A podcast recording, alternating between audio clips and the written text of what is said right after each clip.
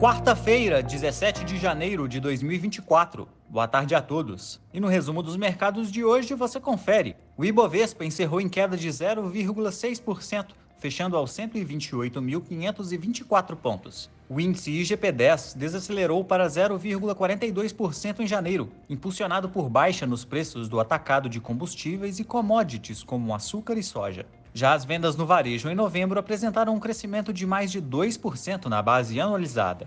Como outros destaques, as ações da Plano e Plano avançaram 6,47% após divulgação de prévia operacional do quarto trimestre de 2023, quando o valor geral das vendas totalizou 1,4 bilhão de reais, crescimento de 118% na comparação com o mesmo período de 2022. Já as units da Alupar recuaram 1,49% após a agência de classificação de risco Fitch reafirmar sua nota de crédito BB- em moeda local com perspectiva estável. O dólar à vista às 17 horas estava cotado a R$ 4,93, em alta de 0,09%.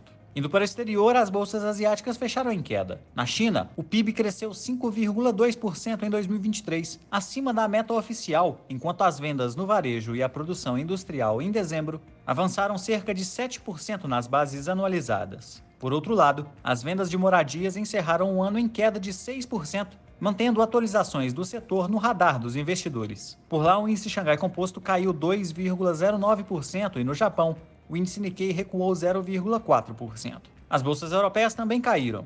O núcleo da inflação ao consumidor no Reino Unido, que exclui preços de itens voláteis como alimentos e energia, encerrou 2023 com alta de 5,1%, acima da expectativa, enquanto na zona do euro, o mesmo indicador finalizou o último ano em 3,4%, em linha com o consenso de mercado.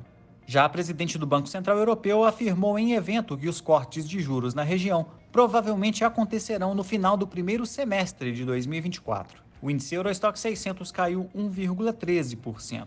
As bolsas americanas fecharam em baixa. O livro bege, importante sumário das condições econômicas locais, reportou esfriamento do mercado de trabalho na maioria dos distritos, movimento semelhante ao observado nos preços de insumos. Entre os indicadores, as vendas no varejo e a produção industrial de dezembro superaram as expectativas. O Nasdaq teve baixa de 0,59%, o S&P 500 recuou 0,56% e o Dow Jones caiu 0,25%. Somos do time de estratégia de investimentos do BB e diariamente estaremos aqui para passar o resumo dos mercados. Uma ótima noite a todos e até a próxima!